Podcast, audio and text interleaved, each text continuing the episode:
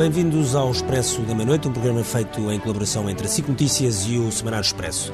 Numa semana, mais uma de Covid, mas uma semana em que houve um claro passo atrás.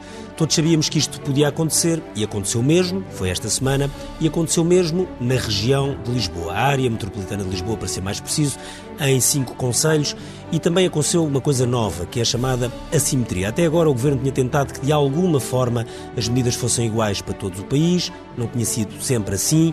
Houve a reabertura, aliás, atrasada dos centros comerciais em Lisboa, mas agora há mesmo uma diferença. Temos um país a três velocidades e, aliás, temos que excluir ainda os Açores e a Madeira, que continuam com regras diferentes decretadas pelos governos regionais. A região de Lisboa é agora, sem qualquer dúvida, um problema.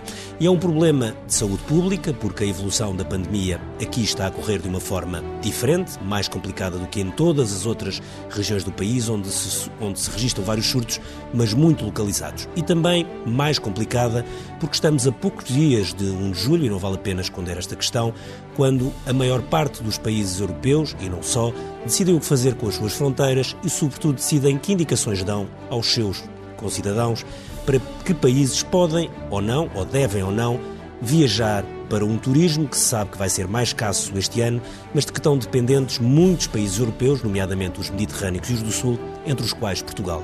Essa enorme disputa pelos turistas está também a marcar uma tensão entre os vários países, quando estamos a muito poucos dias de o Reino Unido decidir então quais são os países para os quais os seus concidadãos podem viajar sem terem, sem terem que estar depois em quarentena de 14 dias. E Portugal ainda não está oficialmente nessa lista, não sabemos se vai ou não vai entrar, sendo que não podemos esquecer que é do Reino Unido que vem o maior número de turistas para Portugal. Seria um golpe fatal para a economia portuguesa este verão, nomeadamente para o Algarve e para a Madeira, mas não só. É então neste clima que vamos ter este Expresso da Meia-Noite, em que, pela primeira vez, sem rodeios, vamos falar de um passo atrás. E para falar do recuo, temos connosco o Fernando Dina, que é presidente da Câmara de Lisboa e da área metropolitana de Lisboa, portanto está, está à frente da, da zona crítica, o Ricardo Batista Leite, que é médico e deputado do PSD e que deu esta semana um grito de alerta para o agravamento da situação. E em casa connosco vão estar a Patrícia Pacheco, que é diretora do Serviço de Epidemiologia do Amadora Sintra, portanto também está no olho do infecciologia, furacão. Infecciologia, De infecciologia, peço desculpa. E André Peralta Santos, que é médico de saúde pública e investigador. Eu começava pelo Fernando Medina.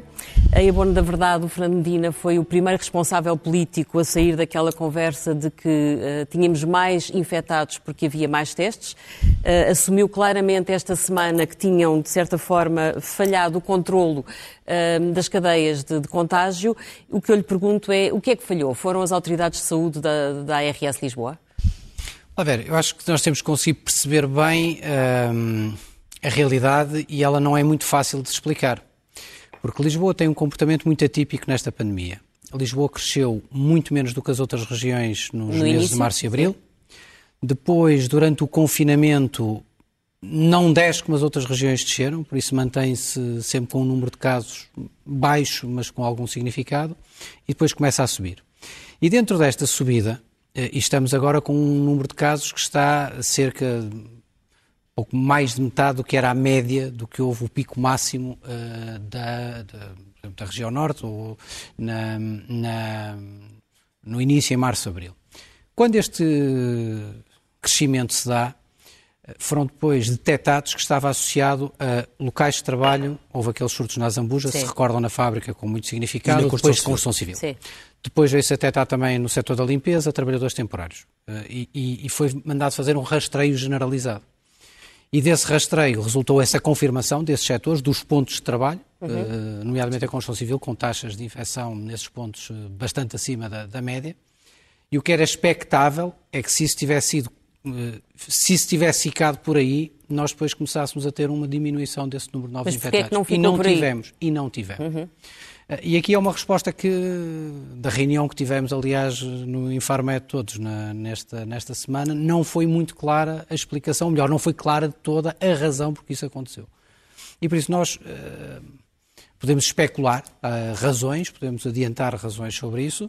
Há um primeiro facto a constatar, que acho que, é, que tem que ser claro, que é, não há hoje, ninguém pode afirmar de que sabe qual é a origem do surto, onde é que ele está e como é que ele está a propagar. Mas quando e esse é um ponto, um ponto importante. que não houve o controle da cadeia de contágio, quando não há esse controle, perde-se esse controle porque alguma coisa falhou. Vamos ver, há várias razões para que Quem isto é que pode acontecer. Que há, há várias razões. Há uma razão de ordem, do fundo, da operação da saúde, mas há uma razão outra, eh, básica, eh, talvez primeira, que é a própria natureza das características das pessoas que estão a ser infectadas nestes locais. Vou dar exemplos. Uh, trabalhadores migrantes com declaração de uh, não completa, por exemplo, relativamente a moradas.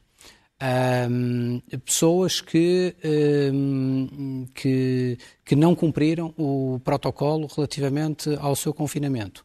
Uh, pessoas que tinham necessidade de trabalhar e, por isso, simplesmente continuaram a fazer esse trabalho. Um conjunto de situações, algumas de fragilidade social que têm sido identificadas, Sim. isto é, entramos num campo, em alguns dos campos, que é uh, onde há um, uma associação de uma dificuldade social que torna muito mais difícil Só mas, Dina, mas os autarcas da área metropolitana de Lisboa conhecem melhor do que ninguém o tecido social com que, com que têm que conviver. Portanto, como é que não se preveniu essa, essa, toda essa situação? Como digo, nós há três semanas atrás estivéssemos a falar sobre isto, estávamos a falar uh, de uma forma diferente. Estávamos a falar muito concentrado sobre pontos de trabalho, estávamos muito a concentrar sobre pontos de construção civil, sobre fábricas, sobre atividades que estavam a reativar Portanto, a, sua, a, a sua atividade. de antecipar e de prever. É que nós, nós estamos sempre a olhar para o retrovisor.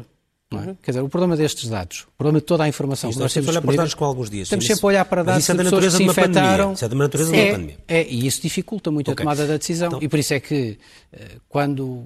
E esta é a dificuldade da gestão de uma crise destas.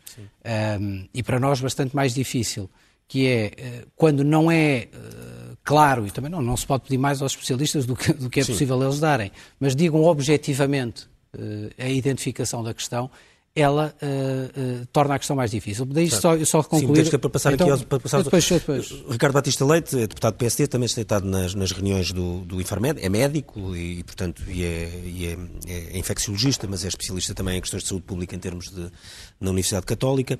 A minha questão é, este, esta questões de tecido social, para além de naturalmente serem conhecidas, existem em praticamente todas as metrópoles europeias, embora uh, com, com, variações, uh, como é óbvio, Lisboa não é igual a Estocolmo, Madrid não é igual a Londres, por aí fora, mas há situações parecidas, provavelmente, em todo o lado.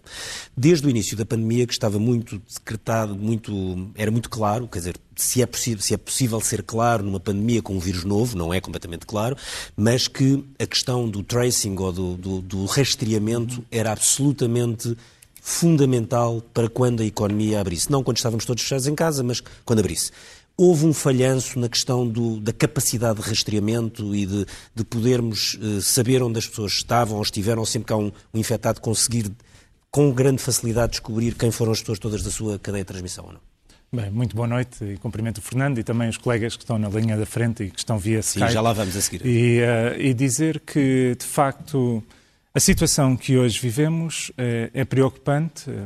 Pouco importa, uh, concordo, olhar para o passado e Sim. percebermos o que Não, falta que o passado fazer. interessante porque o que nós estamos hoje decorre de, de coisas que aconteceram há 5, 6 dias, 10 dias. E, não poder, e se não atuarmos de forma adequada e as medidas que neste momento em vigor são insuficientes, podemos correr o risco de ser outra Madrid. E, portanto, Portugal tem que atuar já na região da área metropolitana de Lisboa, nomeadamente nos conselhos onde neste momento temos uma maior concentração de novos casos, de modo a evitar, de facto, uma disseminação contínua do vírus. E nesse sentido, nós precisamos de atuar a quatro níveis, diria eu. Uma, identificar todos os casos.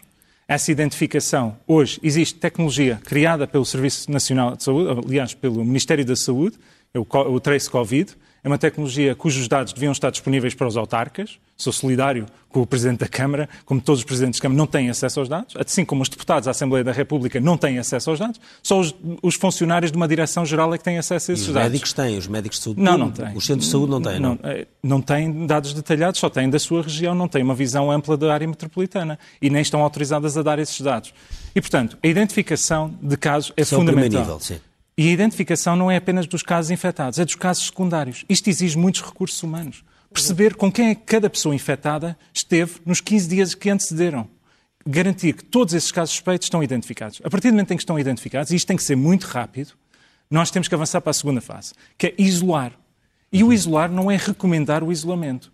É com, uh, como fizemos durante o estado de emergência, com o apoio das forças de segurança, o isolamento das pessoas infectadas e das pessoas suspeitas que estiveram em contacto com pessoas infectadas. Isto implica garantir condições para que as pessoas possam ficar infectadas, eh, possam ficar isoladas. Porque... Mas repara, aí volta a entrar a questão do tecido social com que estamos, de que estamos a falar, porque há pessoas que para estarem isoladas, que vivem numa casa com duas assoalhadas e com seis pessoas, não é? e que não é fácil ter, ter uma pessoa 14 dias enfiada numa casa com duas assoalhadas e com uma série de pessoas. 14, como é que... 14 com sorte. Por isso é que ainda este sábado, onde estou a fazer voluntariado no Hospital de Cascais, regressei à base no âmbito desta crise, eh, estava a comunicar aos, aos doentes eh, os resultados positivos, eh, que estavam em casa, em isolamento voluntário, a aguardar, e com uma pessoa que eu estava a falar, foi uma mulher a quem eu pedi para ficar em isolamento, e ela disse, mas eu sou uma mulher divorciada, tenho dois filhos, moro num T2, o que é que quer que eu faça? Uhum. E aí nós precisamos de uma resposta efetiva que garanta que a pessoa tenha a comida para pôr na mesa,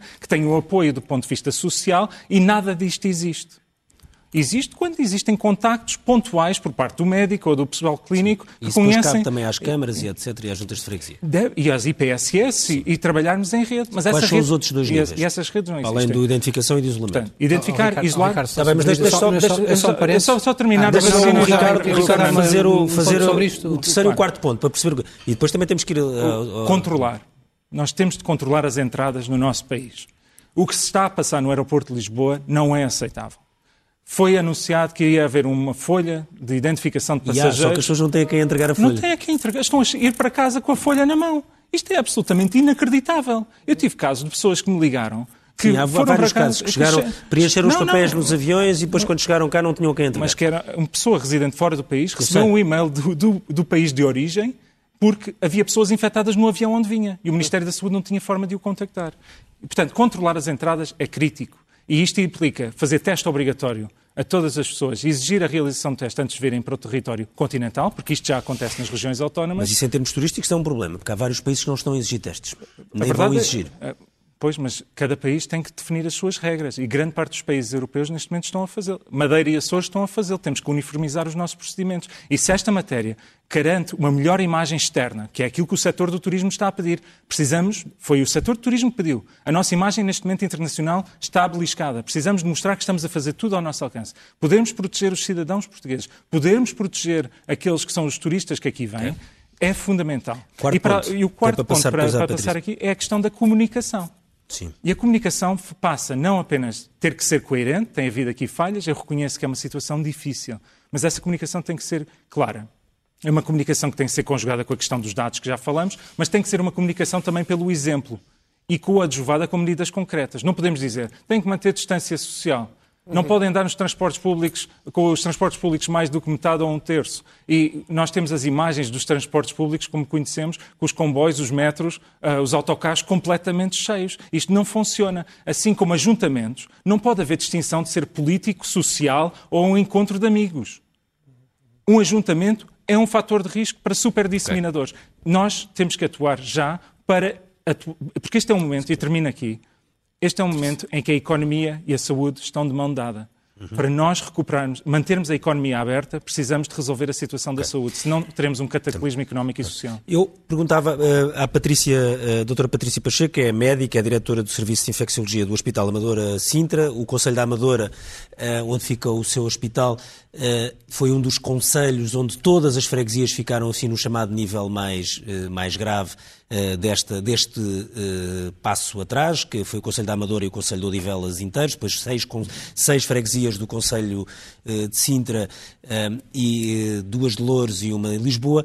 Eu perguntava-lhe se no seu hospital foi vendo o que ia acontecendo e, antecipando que, que iríamos chegar aqui ou o que nós vemos nestes grandes números e nos Excel não era completamente visível numa frente hospitalar? Boa noite, boa noite a todos. Eu não estou nada surpreendida com estes números. Aliás, acho que o problema de ficar surpreendido com os números está exatamente no espelho retrovisor que se falou há pouco. Quem está no terreno, quem todos os dias sabe quem são os doentes que são positivos, percebi imediatamente que isto iria acontecer. E eu acho que parte desta, desta situação foi por se ter focado a gestão desta pandemia em Portugal em dois grandes grupos: a saúde pública por um lado e os cuidados intensivos por outro. Nem a saúde pública, nem os cuidados intensivos são aqueles que conhecem a realidade da população. E nós nunca ouvimos aqui nem médicos de medicina geral e familiar, nem médicos hospitalares que seguem os doentes e que conhecem esta população e que sabem quem eram os doentes e quais são os condicionantes uh, de todos uh, este, estes, esta população a nível daquilo que eu conheço, Amadora e de Sintra. Portanto, para mim não me surpreendeu e eu, aliás, até fico eu surpreendida por dizerem que não conseguem perceber porque é que isto aconteceu. Fico surpreendida, porque na base da investigação científica está a investigação quantitativa com os indicadores que são importantíssimos, mas há a investigação qualitativa que nos permite ir mais além e isto falhou. E diga-me uma coisa, e, sua, eh, olhando para a frente, antecipa o quê? Que podemos estar uh, perante uma situação uh, controlável ainda ou, ou, antecipa que pode haver uma situação bastante mais dramática daqui para a frente, com as medidas que foram tomadas até agora? Eu acho que as medidas que foram tomadas não são suficientes não são suficientes e refletem um pouco o não conhecer a realidade no terreno. Nós temos muitos treinadores de bancada e poucos jogadores. E acho que é necessário que nesta altura, e eu percebo que o governo e que as estruturas, a própria DGS, que é uma entidade técnica, mas que não tem e que não contém médicos do terreno, a DGS não tem clínicos, que se diga isto, tem médicos de saúde pública, tem uma série de epidemiologistas, tem pessoas de altíssima competência técnica, mas os clínicos vão como conselheiros de vez em quando à DGS. E é muito importante que nesta altura se chame às respostas quem as está a dar Nomeadamente, eu acho que a coordenação desta resposta a nível regional tem que passar, nesta altura, pelos hospitais que estão na área de Lisboa e Val do Tejo. Até essa, coordenação, momento... essa coordenação está a funcionar, ou seja, um hospital Amadora Sintra se aproximar do ponto de ruptura, há uma coordenação bem articulada com outros hospitais e há a possibilidade de conseguir a resposta noutros hospitais, ou não? Vamos lá ver. Se eu lhe disser, a não ser que hoje tenha ocorrido, mas se eu disser que até ao momento não houve nunca, em momento algum, uma reunião promovida pela ARS Lisboa Val do Tejo, pelo Ministério da Saúde, pela uh, DGS, que seja, de todos os diretores dos hospitais desta região, eu não estou a mentir. Nós temos que reunir quem está e quem sabe para contribuir para o combate a esta epidemia.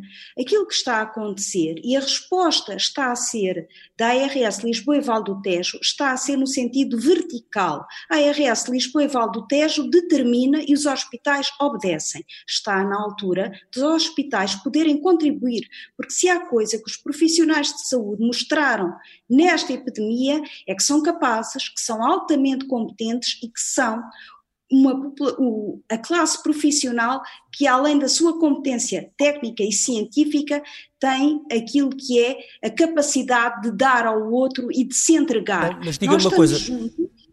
Diga-me só uma coisa para, antes de passarmos ao André Peralta Santos. Que, que, medidas é que achava que, por exemplo, por exemplo, no Conselho ou nos Conselhos onde trabalha, a Amadora Sintra, é que poderiam ser tomadas para, para ser mais eficazes? Duas ou três medidas simples que pudessem ser eficazes para quem está no terreno certo?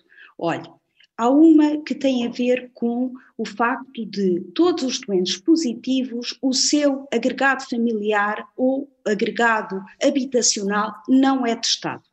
Depende da sensibilidade do médico de saúde pública. Não há uma norma relativamente a isso. E posso lhe dizer que ainda hoje tive vários casos em que os doentes são positivos e dizem: Mas o meu marido, mas os meus filhos, mas as pessoas que moram comigo foram. Foi-lhes dada a indicação de ficarem 14 dias em casa e só são testados se forem positivos. Isto está errado e não há nenhuma norma relativamente à testagem. E tem-se passado isto, e é uma das responsabilidades daquilo que se passou no Conselho da Amadora e de Sintra, foi uma delas, não, não explica na totalidade, uma delas é esta.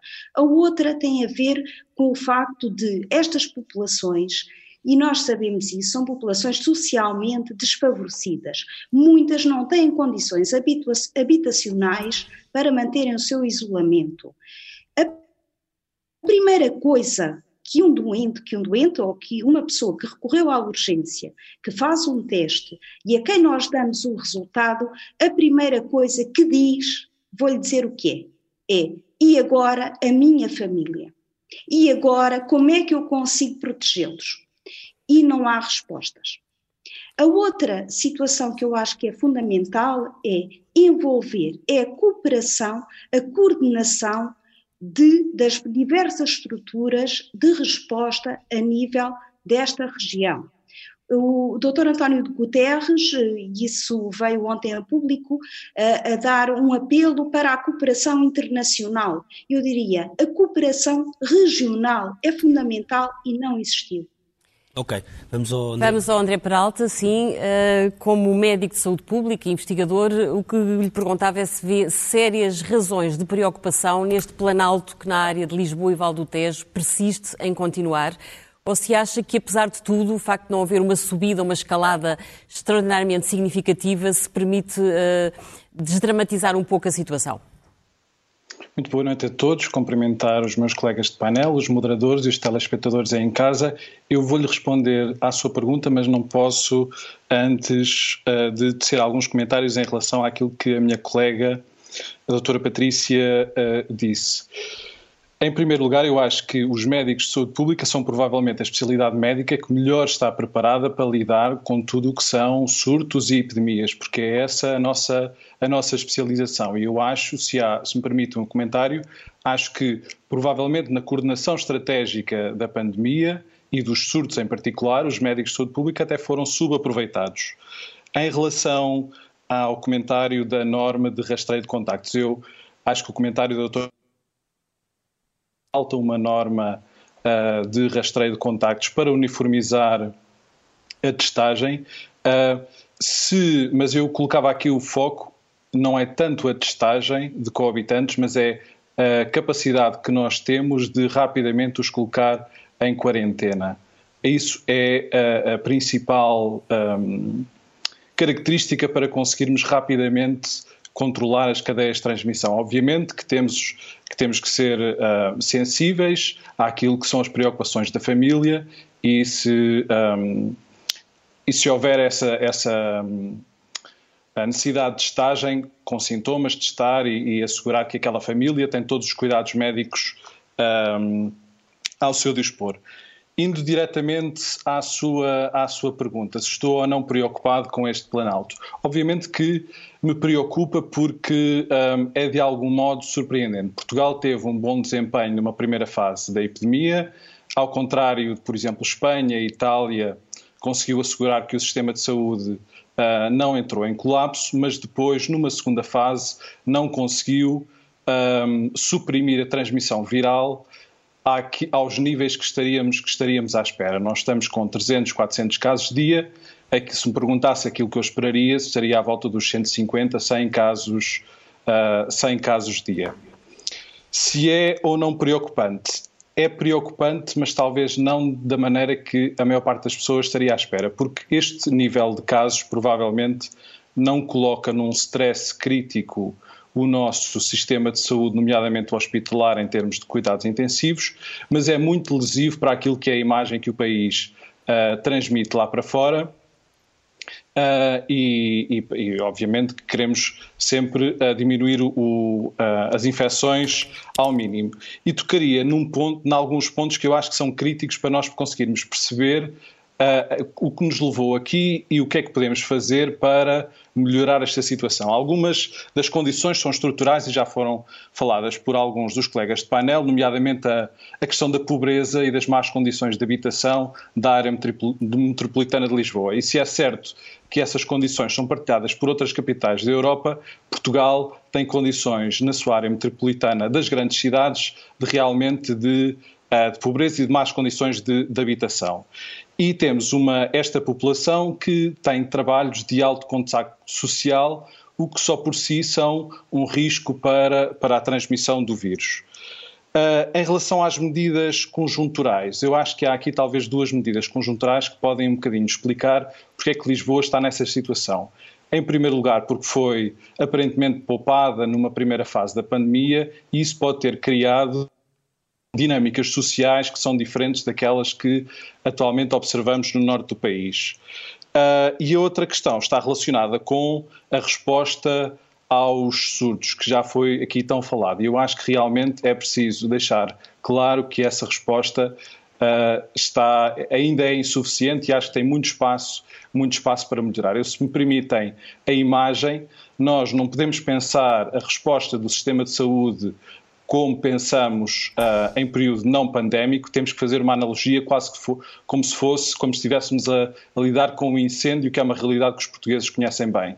E aquilo que temos que fazer é rapidamente extinguir o incêndio, que são as cadeias de transmissão, uh, e, se for preciso, mobilizar outras corporações de bombeiros, que no fundo são outras regiões do país, que rapidamente possam acudir onde há um maior número de cadeias de transmissão ativas e possam reforçar essas, essas equipas uh, para que realmente nós consigamos ter indicadores de qualidade de gestão do surto melhores. E esses indicadores prendem-se com a capacidade que temos de rapidamente identificar aqueles que são positivos e em, uh, num dia, preferencialmente, identificar todos os contactos e colocá-los em quarentena. E terminaria, terminaria por agora a minha, a minha intervenção. Bem, Fernando Medina, uh, sente que o poder político, nas suas várias frentes, está a conseguir articular-se para dar as respostas necessárias, pensando, por exemplo, em todas estas sugestões que foram dadas por estes dois médicos de saúde pública? Uh, sim, e acho que da reunião que houve dos autarcas com o Governo, uh, talvez a medida mais importante não foi falada. E talvez precisamente... devesse ter sido mais cedo essa reunião, não? Eu acho que, vamos ver, eu, é porque assim, deixe-me só lembrar, eu, percebo, só lembrar pergunta, uma coisa. Há dois meses, em finais de abril, numa daquelas reuniões do Infarmed, o Governo anuncia que vai dar um passo em frente no desconfinamento e deita fora um critério que tinha sido, tinha prevalecido até aí, que era o critério do, da tal média de, de contágio, tal R0, que se dizia que para dar segurança à comunidade era preciso estar no 0,7. Na altura estava quase no 1 e, apesar disso, o Governo decidiu avançar com o desconfinamento. Percebe-se que havia a pressão da economia. Portanto, a, a dúvida é como é que conseguem. Uh, depois não fez a tal reunião com os autarcas a tempo, quer dizer, fez, fez agora quando já se percebe que a situação em Lisboa está quase em descontrole. O, o que lhe pergunto é se, se, não se está sempre atrás do prejuízo, ou se sente que desta vez vai haver um reforço de articulação por forma a evitar que isto continue por este caminho. Vamos lá ver. Uh, a estratégia de desconfinamento que foi decidida tem em base uma realidade nacional de um país que estava todo confinado. E se nós olharmos para a generalidade do país, não vemos razões, para já, em nenhum dado, que motive dizer isso foi um erro relativamente ao norte, ou relativamente ao centro, ou relativamente ao Algarve. Uh, e mesmo os dados que, havia, que há relativamente a Lisboa, que havia relativamente a Lisboa, começaram com polos muito localizados em atividades que nunca confinaram. Porque este é um ponto, aliás, quando nós falamos da construção civil, a construção civil nunca fechou. Nem as fábricas.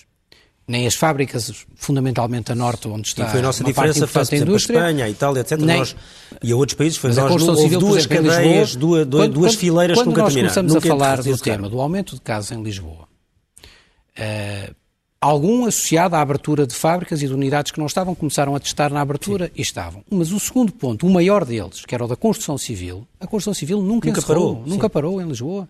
E por isso, Portugal, aliás, a interrogação em Portugal todo. Em Portugal todo. E, aliás, descobrem-se estes surtos aqui, e não, com franqueza, não, não me venham dizer que as práticas relativamente aos estaleiros de obra são muito diferentes eh, aqui na região face ao resto do país. Não. Bem, sei que aqui há um volume de construção significativamente é superior. superior. Mas eu, eu gostava de, de, voltar, e por isso, quando. Uh, isto é, nós não temos nenhuma indicação nacional de que o desconfinamento, per si, tenha gerado um tipo de situação. Sim, mas assumiu-se um risco. Portanto, havia claro um critério que, que, prevalecia oh, e que, a dada altura, foi largado.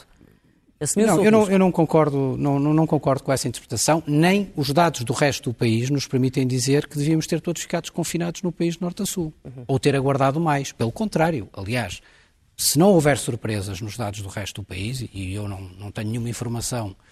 Nesse é, sentido, sim. Dizer, o vírus está entre nós não desapareceu, não há, não há vacina, não há nenhuma uhum. demonstração empírica de, de, não há nenhuma demonstração científica de nenhuma imunidade que seja criada, nós não sabemos bem o comportamento que as coisas vão ter. Mas olhando para os dados que temos hoje disponíveis, na generalidade do país, eh, o desconfinamento não causou nenhum alastramento do número de casos. Vamos regressar, eh, eh, e por isso eu não posso acompanhar uma decisão que era dizer não, não se devia ter feito pelo geral do país, eh, sim, essa decisão foi. foi Acertada. Não foi negativa do ponto de vista é. da evolução do que conhecemos até agora. Vamos voltar à situação de Lisboa e, era para sublinhar dois pontos que era o que eu queria sublinhar há pouco, aqui que é da intervenção do, do, do Ricardo fez e que também que aqui foi feita pelos meus médicos. Eu acho que a questão crítica é mesmo a questão da rapidez da atuação destas duas fases, identificar e isolar identificar, isolar, identificar, isolar. Isto é que é absolutamente crítico neste momento. É termos, no fundo, uma capacidade operativa de fazer essa identificação, fazer uh, o inquérito, fazer a determinação com um prazo muito curto e depois fazer o isolamento, isolamento. das pessoas que e, estão E criar, como nesse... dizia, como dizia a, a, a Patrícia Pacheco, uhum. e, e, criar condições para as pessoas estarem isoladas. Claro, é? mas quando eu digo fazer o isolamento é assegurar que ele é feito em condições. Uh, e isto, para mim, é absolutamente fundamental. E houve, de facto, aqui, eh, na, na reunião que houve com, com, com, com as câmaras, uma diferença uh, que é das medidas a mais importante, por exemplo, das mais importantes que são tomadas, acaba por não ser notícia, do ponto de vista da. que é a alteração do método com que as, as instituições se articulam no terreno. Uhum. Porque há aqui um ponto que é levantado, que é um ponto importante relativamente a isto. É que não é indiferente a forma como as instituições trabalham no terreno. Uhum. E aquilo que ficou acordado foi a saúde pública reforça-se e faz um esforço muito grande de identificar, uh, ter o resultado do teste, identificar, fazer o inquérito epidemiológico e fazer a determinação com muita rapidez. E a partir daí entram, no fundo, aquilo que aqui há pouco era dito, no fundo, o outro exército, numa espinha dorsal que é eh, a saúde primária ou as unidades de saúde primária com os sistemas de proteção civil. Os sistemas de proteção civil, que têm na sua base os municípios, que não tinham sido mobilizados até agora, à exceção do que tinham sido os grandes casos, nos lares, as pensões, eh, aqueles grandes momentos agregadores, vão agora ser mobilizados. Mas como é que se explica que não tenham sido mobilizados? Porque eles até agora não tinham sido na região de Lisboa, eu admito que noutras regiões tivessem sido mobilizados, eh, e vimos notícia disso em março, abril, porque até agora não, isto não tinha uma expressão que tivesse levado a essa mobilização. Melhor, foram mobilizados nos grandes casos. E isto, para mim, é das, das atuações com maior importância, oh, Ricardo. Vamos voltar sim, à pergunta, que é, quando se pergunta é, mas então como é que as cadeias se descontrolam? Hum. Como é que não se faz? Vamos, vamos fazer um ponto como é muito é claro. O... Vamos fazer um ponto muito claro, que é pessoas que não têm condições para se confinar. A resposta à pergunta que aqui uhum. foi colocada no Amadora Sintra, que se coloca em muitos sítios no cotidiano. Pronto, o que agora é, aumenta muito é a capacidade de nós podemos responder positivamente a isso. É isso. Porque a partir do momento em que a saúde pública diga há aqui este caso, há aqui esta determinação, imediatamente a proteção civil, as forças de segurança têm a obrigação legal, porque a lei de saúde pública assim o exige, creio que não totalmente relativamente aos, aos, eh, aos, às pessoas em terminação da quarentena, mas relativamente aos infectados, é claro a obrigação que há de confinamento uh, e de ficar em situação de confinamento. A polícia tem a lista dos infectados. A polícia tem a lista de infectados. As autarquias não têm. Da informação que eu tenho, sim. A polícia acho que a polícia tem, as autarquias é que não aliás, a informação que eu tenho é que fazem os Para além do estado de emergência, a informação que eu tenho é que sim. A informação que eu tenho é que sim. Mas o que lhe posso dizer é que as autarquias não têm. Eh, e aí, e aí concordamos. E bem, porque e o alguns autarcas queriam pôr na internet pronto, o nome dos infectados. Claro, mas é que aí, ó oh, Ricardo, certo, mas é que aqui é que é. Ó oh, oh, Ricardo, é, é, é, verdade isso. Eu sei. Eh, é verdade isso. Agora, nós temos que encontrar um equilíbrio entre o respeito absoluto à privacidade e o respeito e a proteção, certo, nomeadamente nestes momentos de medo, dessas, nomeadamente nestes momentos de medo que levam a fenómenos até sim. de exclusão e de atrito muito grande, com a eficácia da operação. Porque vamos lá ver, a, a, a, saúde pública não tem nenhuma condição de arranjar casas ou de andar à não. procura de casas para pessoas que não têm condições não, para confinamento. Tem que ser as a, a, a saúde pública não tem condições de ir arranjar a alimentação para famílias que tenham que estar isoladas sem alimentação. Dizia, mas as autarquias têm. É, Pacheco, certo, mas isso, mas isso que é um dado muito importante.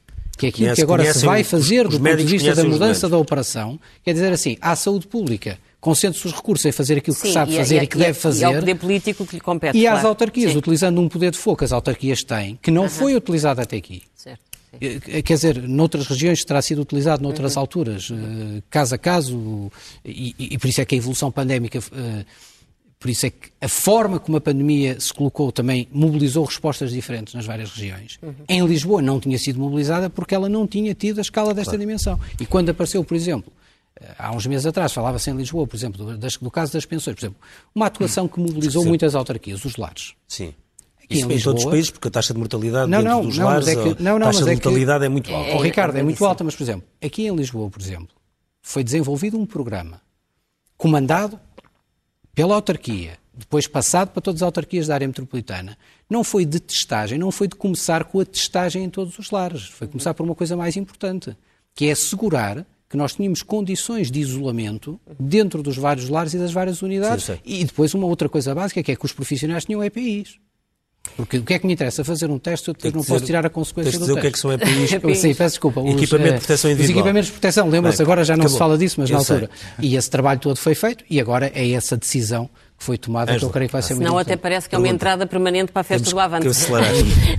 Exato, é uma EP. Ricardo Batista Leite, queria-lhe perguntar, há bocado referiu que é preciso também controlar os ajuntamentos, eh, as grandes aglomerações de pessoas, e disse que não podia haver, no fundo, três critérios, um para os políticos, um para o cidadão comum e outro para...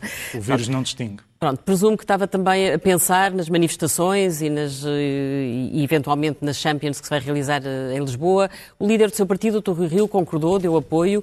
Uh, concorda com isso? Acha que não há, não há, não há risco nesse, nesse evento, na realização desse evento em Lisboa? Quando foi anunciado, até com o Fernando Medina, a vinda da Champions, uh, foi dito pela própria UEFA que ainda não decidiram se vamos ter público ou não, vamos aguardar. E, portanto, essa é uma decisão que teremos que aguardar. E quanto às aquilo manifestações que, que estão a ocorrer em Lisboa? Aquilo que é um problema é a mensagem que determinadas notícias de ajuntamentos de jovens, uh, manifestações ou outro tipo de agregações em Lisboa e fora dela estão a passar. As pessoas acham que é normal. Que é, e eu, eu não as censuro. Estão fartas de estar em casa. Nós estamos fartos de estar confinados a esta situação. E os jovens ainda por cima têm uma, uma, uma baixíssimo risco ou, estatisticamente. Pois, o problema é que um em cada seis pessoas que entram em cuidados intensivos com mais de 70 anos morre. Certo? Sim. E, portanto, e essas pessoas são infectadas pelos jovens, pelos menos jovens, não pelos sabemos, vetores de transmissão. Mas podem ser. Qual? São de transmi... não? Desculpe, Ricardo. São infectadas por outras pessoas. Certo, certo, certo. Okay? Não sabemos é, é que são, são por jovens ou não. São jovens ou menos jovens. São certo. infectadas por outras claro, pessoas. Claro, claro. Portanto... Isso parece evidente. e, portanto, nós temos que garantir que as pessoas percebam que são vetores de transmissão. E, portanto, eu sou solidário com aquilo que o Fernando Medina aqui diz. O problema é que estão-lhe a dar informação que não corresponde à realidade do que está no terreno. E aquilo que a Patrícia Pacheco, do Hospital Fernando da Fonseca, do Amadora Sintra, diz é absolutamente verdade. A Direção-Geral da Saúde, o Governo, está a tomar medidas sem ouvir as pessoas no terreno. Aliás, o Governo até deixou de ouvir os partidos políticos desde o início de maio e começou a tomar as medidas. O que a Patrícia Pacheco disse é que, é, é que ouvem os, os, médicos de saúde pública e depois os de cuidados intensivos. Não, mas até os médicos de saúde pública foi aqui dito e tem sido dito até pela Associação Sim. dos Médicos de Saúde Pública, nem os médicos de saúde pública do terreno Sim. são ouvidos há uma cúpula. Mas o que é fundamental é agirmos no terreno. E creio que estamos todos de acordo. É preciso identificar, isolar e controlar as entradas. Sim, mas parece que é isso que, apesar de tudo, ficou alterado com esta reunião com autarcas. Mas e, no portanto, terreno não está a acontecer. Uhum. Nós não estamos a identificar, não há meios no terreno para identificar todos os contactos secundários. As pessoas, tive hoje agora um relato, antes de entrar, uma pessoa que ficou cinco dias à espera de um contacto da saúde pública a partir do momento em que teve o teste positivo no hospital e foi mandada para casa. Isto não é aceitável. Isto não, vai, isto não vai correr bem se nós não conseguimos garantir que os meios cheguem ao terreno. Foi dito na reunião do Infarmed, pelo, pelo Dr. Rui Portugal, que lidera a equipa de intervenção, que tem todos os meios que necessita. Mas aquilo que eu digo, e aqui creio que todos os partidos estão unidos, o PSD está certamente colaborando com o Partido Socialista, eu estou colaborando com Fernando Medina, para garantirmos todos os meios para que a saúde pública possa, de facto, fazer os inquéritos epidemiológicos que têm que ser feitos. Esta, este controle secundário dos contactos secundários é determinante. Mas a questão, se nós conseguirmos identificar essas pessoas e não as conseguirmos manter na dita quarentena, tudo falha. E não é só as pessoas infectadas, são também as pessoas que estiveram em contacto. E para isso, as, as, a Polícia de Segurança Pública não está a conseguir não intervir, não tem. Aí não tem base sequer. Portanto, tem que se encontrar essa base legal. Tem que se encontrar essa base legal. Isto não vai lá só com recomendações. Só, mas só, só dizer, só, só dizer, depois passar a... só dizer, mas há outras medidas que em Lisboa deveriam estar em vigor. Quando nós desconfinamos no início de maio, eu disse que estávamos no fio da navalha. E a razão era muito clara, porque o RT em Lisboa era muito superior ao norte e ao centro. Uhum. E nós deveríamos ter tido uma medida diferenciada na altura. Neste momento, não se compreende, até na administração pública, obriga-se toda a gente a ir ao trabalho. Uh, e, portanto, as pessoas estão a ir transportes públicos, transportes públicos não estão com capacidade de resposta. Viram todas as imagens. De, de, isto é metro de Lisboa. Sim.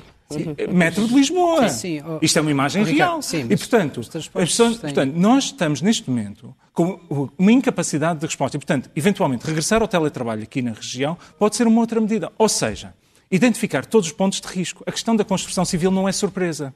Vamos lá ver, as pessoas iam para o, para o, trabalho na construção civil enquanto estávamos em estado de emergência, todos estávamos em casa o vírus não andava a circular. Neste momento temos 20% dos casos ativos em Lisboa, Sim. são casos sem cadeias de transmissão identificadas. Sim. E, portanto, as pessoas que vão trabalhar hoje em transportes coletivos, em, trans... em carrinhas todos juntos, arriscam-se a estar muito mais expostos ao vírus. Há aqui um risco que tem que ser mitigado. Patri... Uh, queria voltar à Patrícia Pacheco.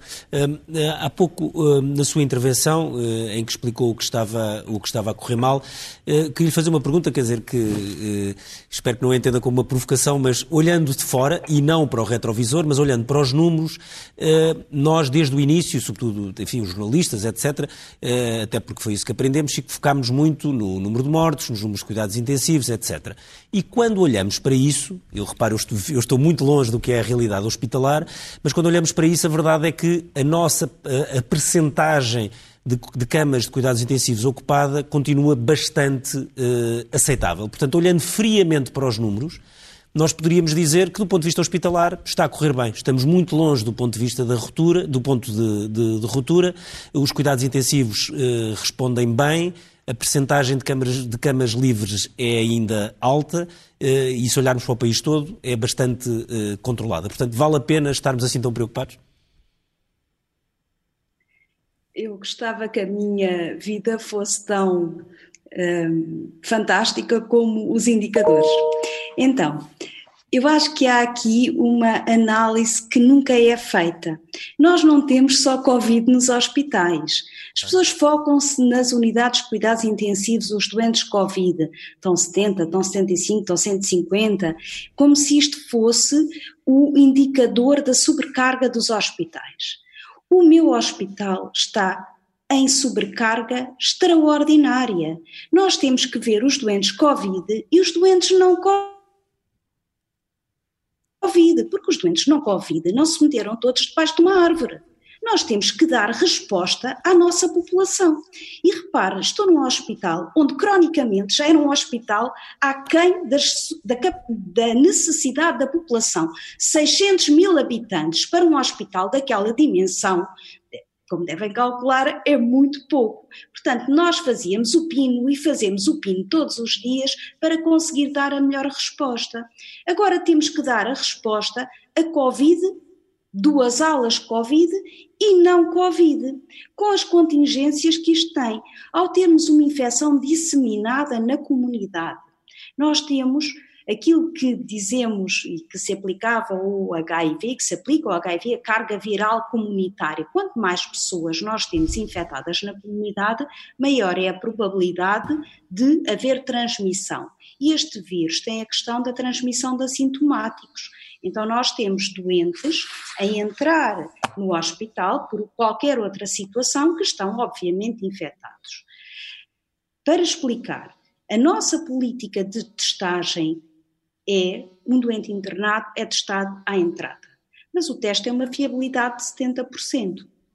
Nós temos, temos como qualquer outro hospital, situações em que o doente, a entrada era negativo, depois é positivo, há risco de infecção hospitalar, por mais cuidados que a pessoa tenha, por condições estruturais.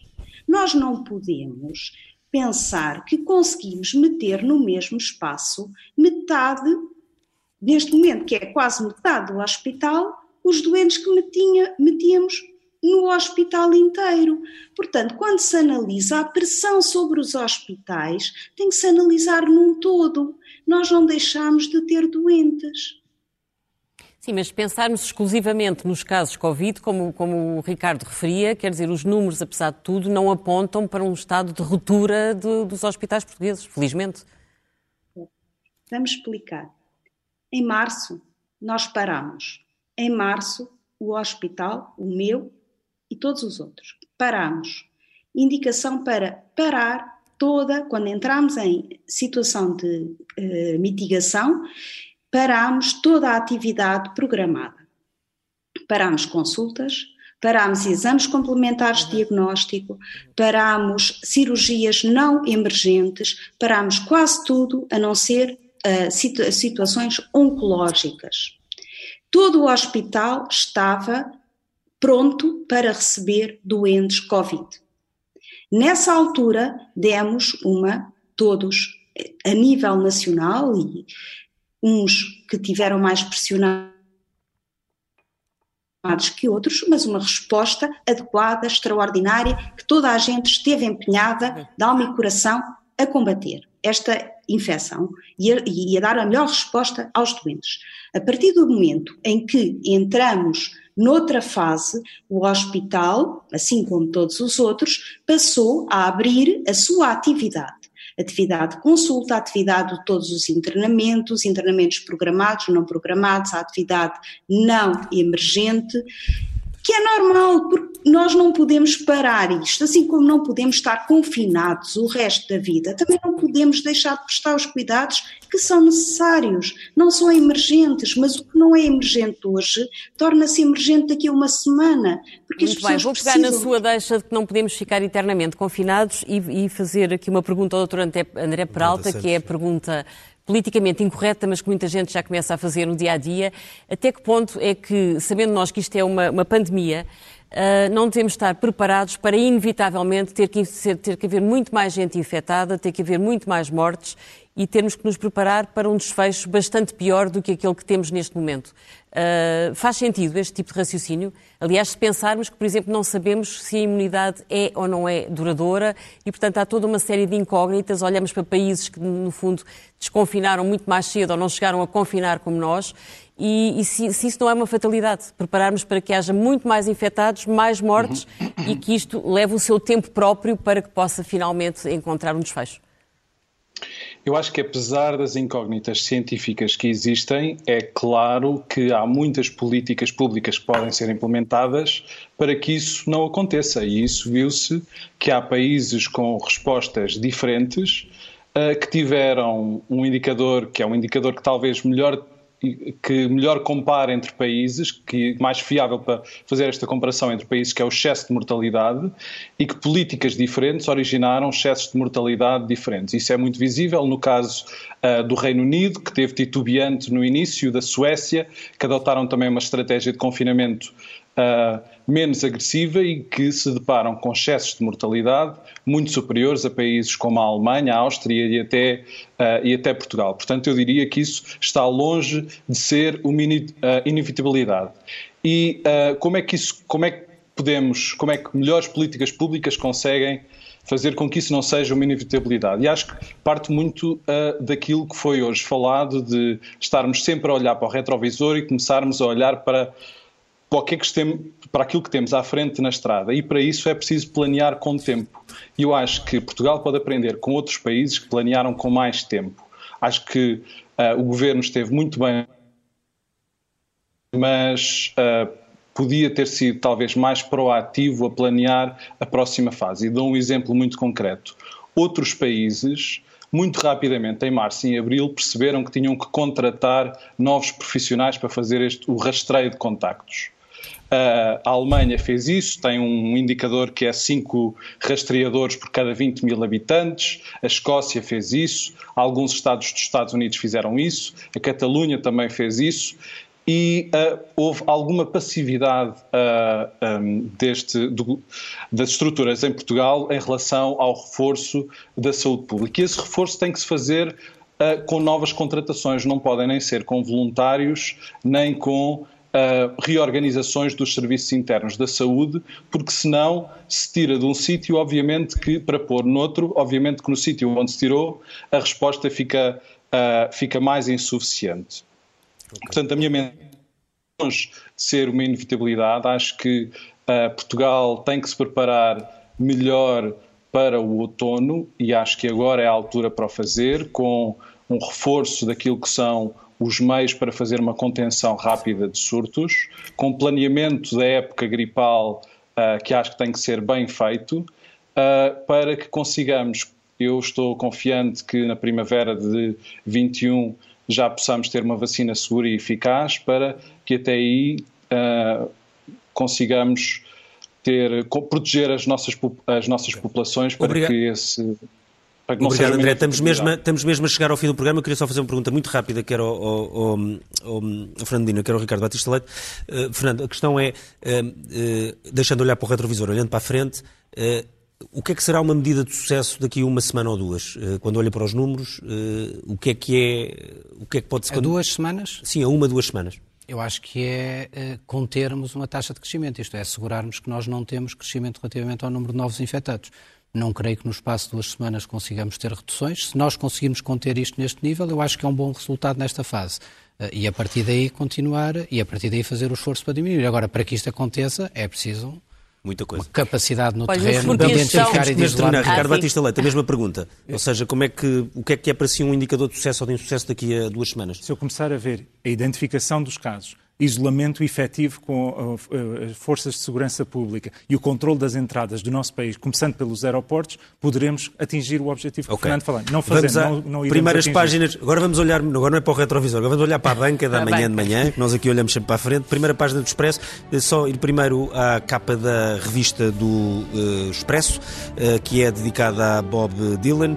Bob, o construtor em manchete, não está a aparecer ainda aí a primeira página, mas uh, é a capa da revista do uh, Expresso. Na primeira página da uh, Economia, a manchete é seguradoras vão compensar clientes por seguros inúteis durante a pandemia. É um tema que dirá respeito, segundo a seguramente a muita gente.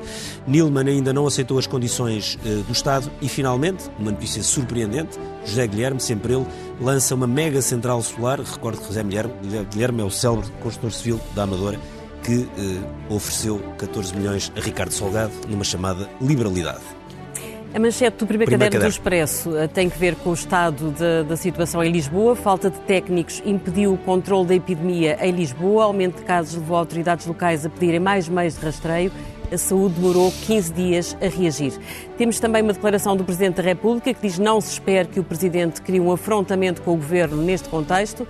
Uma notícia interessante: trabalhadores em layoff estão a ser apanhados a trabalhar e temos uma, um texto sobre a nova onda de cancelamentos que deixa o Algarve à beira de uma crise sem precedentes. E o Algarve vai já saber, em princípio, nos próximos dias, se o Reino Unido pode ou não receber pode ingleses. Ou não, uh, viajar, pode ou não viajar para Portugal. Termina aqui o Expresso da Meia-Noite. Na próxima semana, cá estaremos, de preferência com um passo em frente. Até para a semana. Boa noite.